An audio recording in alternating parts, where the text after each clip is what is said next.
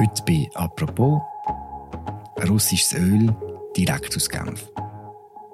Über viele Jahre war Genf einer der wichtigsten Handelsplätze für russisches Öl. Seit dem Krieg in der Ukraine ist der Export aus Russland massiv zurückgegangen. Aber nicht bei allen Firmen. Schweizer Unternehmen profitieren bis heute von russischem Öl und handeln damit in einer moralischen Grauzone. Wie lange kann das noch gut gehen?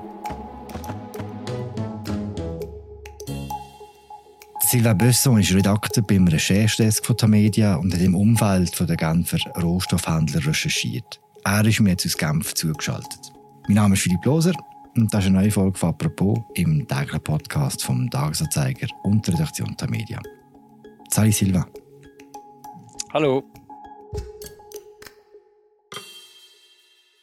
Silva, Genf ist für vieles bekannt, äh, für Diplomatie, für die UNO, für den See aber auch für Rohstoffhandel. Kannst du mir sagen, wie viel russisches Öl über Genf gehandelt wird? Das kann man nicht genau sagen. Wir haben nur Einschätzungen dazu und wir glauben, dass etwa 70 bis 80 Prozent von allen russischen Öllieferungen äh, laufen über Genfer Rohstoffplatz. Das ist nur eine Einschätzung, aber man, man kann sagen, mehr als die Hälfte bis zwei Drittel oder manchmal mehr von allen russischen Ölproduktionen wird über Genf verkauft. Und wie viel ist das konkret? Äh, das sind einfach, würde ich sagen, wahrscheinlich Milliarden pro Woche oder eben pro Tag. Russland ist der größte oder der zweitgrößte Ölproduzent auf unserer Erde. So, das sind wirklich Dutzende von Milliarden, die jede Woche verhandelt werden in Genf. Was heißt eigentlich mit Öl handeln? also Fässer wird man in Genf für keine sehen. Was passiert denn ganz genau dort? Dort arbeiten sogenannte Ölhändler, so Traders, die Öl kaufen von Produzenten und dann verkaufen an den Kunden. Das klingt ein bisschen einfach, aber es, tatsächlich ist das eine sehr komplexe Arbeit. Man muss äh, Schiffe laden und dann diese Schiffe verkaufen an den richtigen Preis, an den richtigen Kunden, in den richtigen Orten und auch die richtige Qualität. Die Qualität muss stimmen von diesem Öl für eine gewisse, zum Beispiel Raffinerie, für gewisse Kunden. So, das ist hochkomplex, aber man kann sagen, sagen, im Genf wird wirklich der kommerzielle Teil verwickelt. So keine Produktion und auch keine physische Transaktionen, aber sehr viele Papier-Finanztransaktionen, die werden hier organisiert. Ich meine, die ganze Kette wird wirklich in Genf organisiert. Warum ist Genf so wichtig geworden im internationalen Rohstoffhandel? Das hat mit Geschichte zu tun. Schon so in Sowjetzeiten hat Russland sehr viele Rohstoffe verkauft über die Schweiz, weil das war ein neutrales Land und man konnte einfach überhaupt dieses Handel hier äh, führen. Und so man hatte schon diese russische Produzenten sozusagen, die waren dann staatliche Unternehmen, zum Beispiel für Getreide. Die haben Milliarden von Dollars von Getreide schon in den 70er Jahren in Genf verkauft. Und dann ist äh, diese Entwicklung von wirklich Rohstoffhandel gekommen in den äh, späteren 70er Jahren, 80er Jahren mit zum Beispiel der Zuger Rohstoffhändler Markritsch. Er war ein Amerikaner, er war in Zug ansässig, er musste die USA wegen Steuerprobleme flüchten und dann ist er in die Schweiz gekommen und er war in Zug, er wohnte in Zug, aber die Transaktionen wurden teilweise über Genf organisiert, weil hier in Genf war die Großbank für Rohstoffhandel und das war die äh, französische Bank BNP Paribas. Die, die war wirklich historisch die Bank, die alle diese Transaktionen finanzierte, schon in den 70er, 80er Jahren. Und von dort ist es nachher weitergegangen bis zum Stand von heute. Ja, genau, weil nach Markritsch, äh, es gab sehr viele andere Leute, die verstanden haben, dass Ölhandel ist super. Man kann sehr viel Geld gewinnen von diesem Ölhandel, wenn man die richtigen Beziehungen hat in den Banken, in den Raffinerien, in den Ländern, die, die Öl produzieren und so weiter. Und so allmählich wurde das ein Cluster. Das hat sich in, in Genf gebildet und sehr viele Firmen sind hier gekommen. Und in den 2000 äh, Jahren war das massiv oder die Entwicklung, weil sehr viele zum Beispiel russische Ölproduzenten haben hier äh, Handelsfirma gegründet. Also kann man glaube sagen, dass wir von Russland auch als Land recht profitiert haben. Das ist richtig. Ich meine, diese Firmen haben äh, Steuer bezahlt. Sehr viele reiche Russen und Kader sind hier gekommen. Man kann sagen, dass die Steuersubstanz in Genf ist sehr abhängig von diesem Geschäft. Wir haben jetzt über die Zeit geschwätzt, vor dem Kriegsausbruch. Was hat der Einmarsch von Russland in der Ukraine für einen Rohstoffplatz Genf konkret bedeutet? Das hat sozusagen alles verändert, weil plötzlich wurde dieses russische Öl toxisch. Zum Beispiel die großen Ölfirmen, äh, Shell, BP und so weiter, die, die wirklich Öl an die Endkunden, an uns verkaufen. Die wollten kein russisches Öl mehr. So die Traders mussten das Geschäft ein bisschen ändern und neue Kunden finden und das war sehr schwierig. Die haben alle gesagt, im Moment ist es fast unmöglich, Kunden zu finden für russisches Öl. So, was passiert ist, ist dann, die Preise sind niedergegangen für russisches Öl, nur für russisches Öl, weil weltweit sind die Preise sehr viel gestiegen. Und dann haben die Rohstoffhändler neue Kunden gefunden. Das ist hauptsächlich Indien, und auch in China. So unbekannte Firmen sind äh, vorgesprungen und haben dieses Öl mit einem massiven Rabatt äh, gekauft. So heute läuft das Geschäft weiter. Die Sanktionen sind noch nicht hier. Die werden wahrscheinlich erst heute durch den Bundesrat übernommen und das wird danach noch Monate dauern, bis die Sanktionen wirklich greifen und, und ein, einen Effekt haben. Über die Sanktionen reden wir später noch genauer. Was mich jetzt interessiert, viele Firmen haben ihr Öl Umsatz massiv verringert, aber nicht alle. Du hast über das geschrieben in, in der Sonntagszeitung, mit eurer Artikel eine Episode beschrieben, verlinken. Warum hat man überhaupt die Zahlen von diesen Ölumsätzen? Woher hast du die Zahlen? Alle große Ölhändlerfirmen, die haben Überwachungssysteme um die Konkurrenz zu überwachen und schauen, wer äh, nimmt noch russisches Öl und für welche Kunden und in welchen Mengen. Die verwenden zum Beispiel Satellitenbilder um alle Schiffe, die nach Russland fahren, anzuschauen. Wem gehört diesem Schiff? Wie viel Öl kriegt er von welchem Hafen?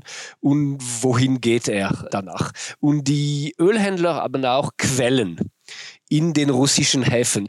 Äh, so einfach eine Firma hat eine Liste aufgebaut mit allen Firmen, die weniger russisches Öl kriegen oder die mehr russisches Öl kriegen als vor dem Krieg. Und eine Quelle hat mir diese Liste gegeben. Die Liste zeigt, das hast du auch aufgeschrieben, dass der Verkauf von russischem Öl sogar einen neuen Rekord erreicht hat. Wie ist das möglich? Die Quelle, die mir die Liste gegeben hat, ist eine Privatfirma.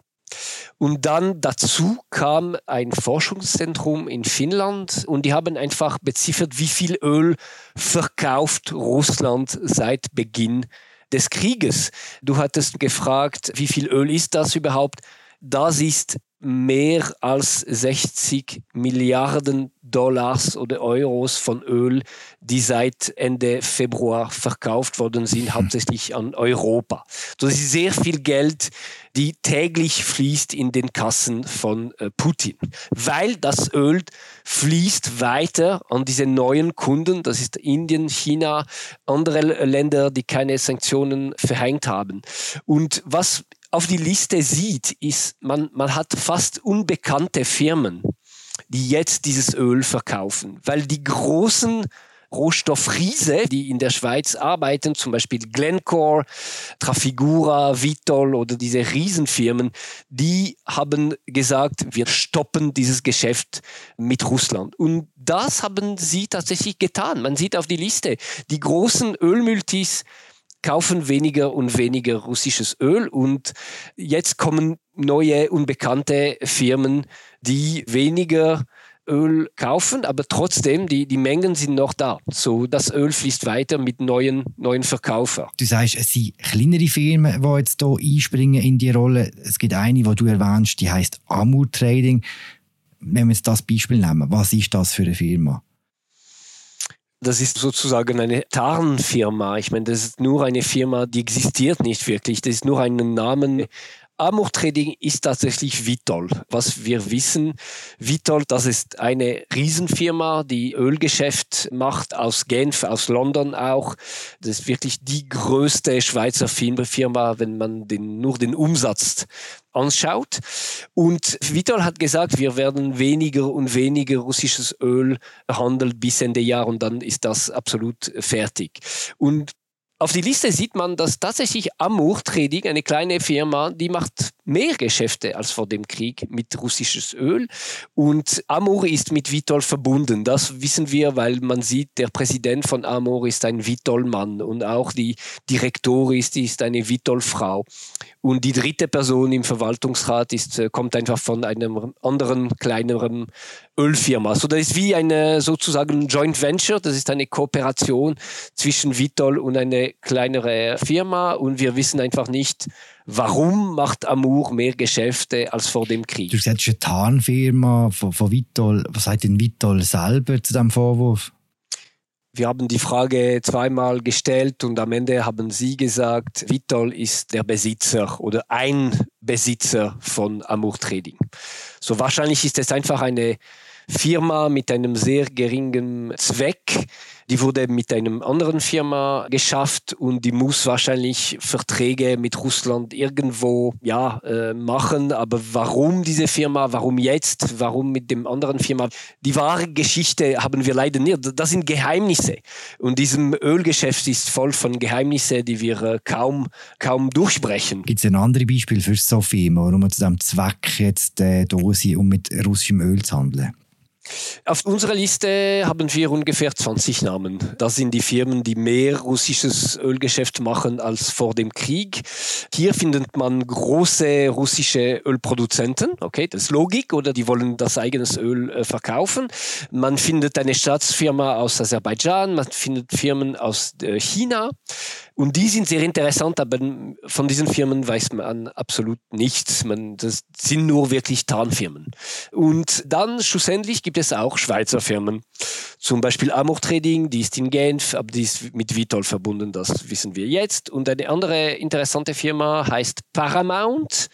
Das ist eine ja, autonome Firma, eine, eine relativ kleine Firma, aber die, die ist schon seit Jahren tätig in Genf, schon in Afrika zum Beispiel. Und sie ist mehr prominent geworden seit einigen Monaten. Die macht immer mehr Geschäfte mit Russland.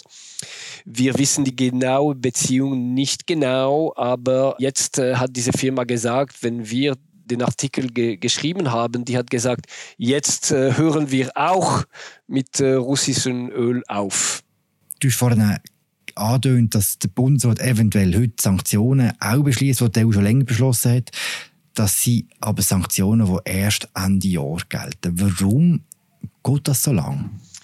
Zuerst musste die Europäische Union Sanktionen beschließen. Das ist die erste Etappe für die Schweiz, die Sanktionen zu übernehmen. Weil die Schweiz ist noch immer neutral, ich meine theoretisch mindestens. Und das bedeutet, wir, wir wollen keine eigenen Sanktionen verhängen, wir müssen immer auf die Europäer warten. Zuerst hat die Europäische Union gesagt, wir äh, wollen kein Ölembargo machen, weil das würde ein zu großer Schock sein für die Märkte, Energiemärkte. Man, man sieht jetzt heute, die Preise gehen ja stratosphärisch höher und das schmerzt, oder? Und so Europa hat ja, hat gewartet einfach, bis auch alle Länder in der EU einverstanden sind. Zum Beispiel Ungarn wollte gar nicht dieses Ölembargo verhängen und jetzt ist es gemacht. Aber das brauchte Zeit. So, das brauchte fast vier Monate, um die Sanktionen zu verhängen. Und dann in Bern ist das sehr langsam. Man muss die Sanktionen anschauen, man muss adaptieren, man muss an den Bundesrat schicken und dann äh, schlussendlich muss man entscheiden. Und das äh, sind wir äh, heute hier. Aber die Ukraine haben nie immer gesagt, das geht viel zu langsam. Ich meine, Russland kann immer noch äh, den Krieg finanzieren mit diesem Öl. Wenn wir jetzt annehmen, die Sanktionen kommen tatsächlich und sie gelten ab Ende Jahr, was bedeutet das denn konkret für Genf? Können die Firmen dort noch operieren oder nicht? Äh, die meisten Firmen werden sich adaptieren. Das ist zum Beispiel der Fall für die größten Ölhändler, die sind super reich, die haben Milliarden, ich meine, und die machen noch immer Milliarden mit den sehr hohen Preisen und die machen Ölgeschäfte mit dem ganzen Welt. So, die sind nicht äh, auf Russland abhängig, obwohl gewisse Ölhändler, zum Beispiel Trafigura, die hatten diese super engen Beziehungen mit Russland und die müssen das jetzt aufgeben. Das wird wahrscheinlich ein bisschen heikel, die wir werden weniger Gelder kriegen und kein Geld mehr von Russland kriegen wahrscheinlich nicht. Was passiert wird, ist, die meisten Firmen, die noch immer mit Russland arbeiten wollen, die können noch immer Leute in anderen Ländern schicken, zum Beispiel nach Dubai weil die Arabischen Emiraten haben keine Sanktionen gegen Russland genommen. Und die werden einfach ja, Leute dort schicken und in gewissen Fällen werden ganzen Firmen nach Dubai gehen. Das ist zum Beispiel der Fall von diesem russischen Ölriese Tasco das ist eine sozusagen Trading-Gesellschaft, die verkaufen Öl von dem Produzent Lukoil, das ist eine der größten russischen Firmen. Und die sind heute in Genf mit äh, ungefähr 300 Leute tätig und diese Leute werden wahrscheinlich Ende Jahr nach Dubai gehen. Und andere Firmen vielleicht werden einfach schließen, mhm. das ist möglich. Du hast gesagt, trotz Kriegsausbruch, trotz Krieg in der Ukraine wird eigentlich immer noch gleich viel Öl gehandelt in Genf wie vorher. Wie groß ist ein möglicher Reputationsschaden auch für die Schweiz wegen diesem Geschäft? Ich denke für die Schweiz nicht, weil die Schweiz hat die Sanktionen übernommen. Ganz einfach. So, wenn Reputationsschaden existiert, das wird in, in anderen Ländern passieren, weil äh, ich würde sagen, die Reputationsschaden vielmehr ist vielleicht für einzelne Firmen. So zum Beispiel, wenn es wirklich neue Firmen, die geschafft werden, nur um russisches Öl weiter zu verkaufen und die Sanktionen zum Beispiel brechen. Das würde ein Problem sein für die Schweiz, wenn die Sanktionen nicht gut umgesetzt werden. Aber im Moment, ich würde sagen, ganz grundsätzlich diese Rohstoffindustrie, natürlich, die, die bringt Probleme mit, aber das sind eher Probleme für die Einzelfirmen als für die Schweiz als äh, Rohstoffdrehscheibe. Ich habe nicht das Gefühl, dass äh, die Schweiz wird große politische Probleme kriegen wegen dieser Rohstoffgeschäfte, ehrlich gesagt. Danke für das Gespräch, Silva. Merci. Das war sie also die aktuelle Folge von «Apropos» im täglichen Podcast vom Tagesanzeiger und der Redaktion Tamedia. Die Geschichte von Sylvain Bösson tun wir euch im Episodenbeschrieb verlinken. Wenn ihr Anregungen, Kommentare, Ideen für uns habt, schreibt uns auf podcasts.tamedia.ch und wir hören uns morgen wieder. Ciao zusammen.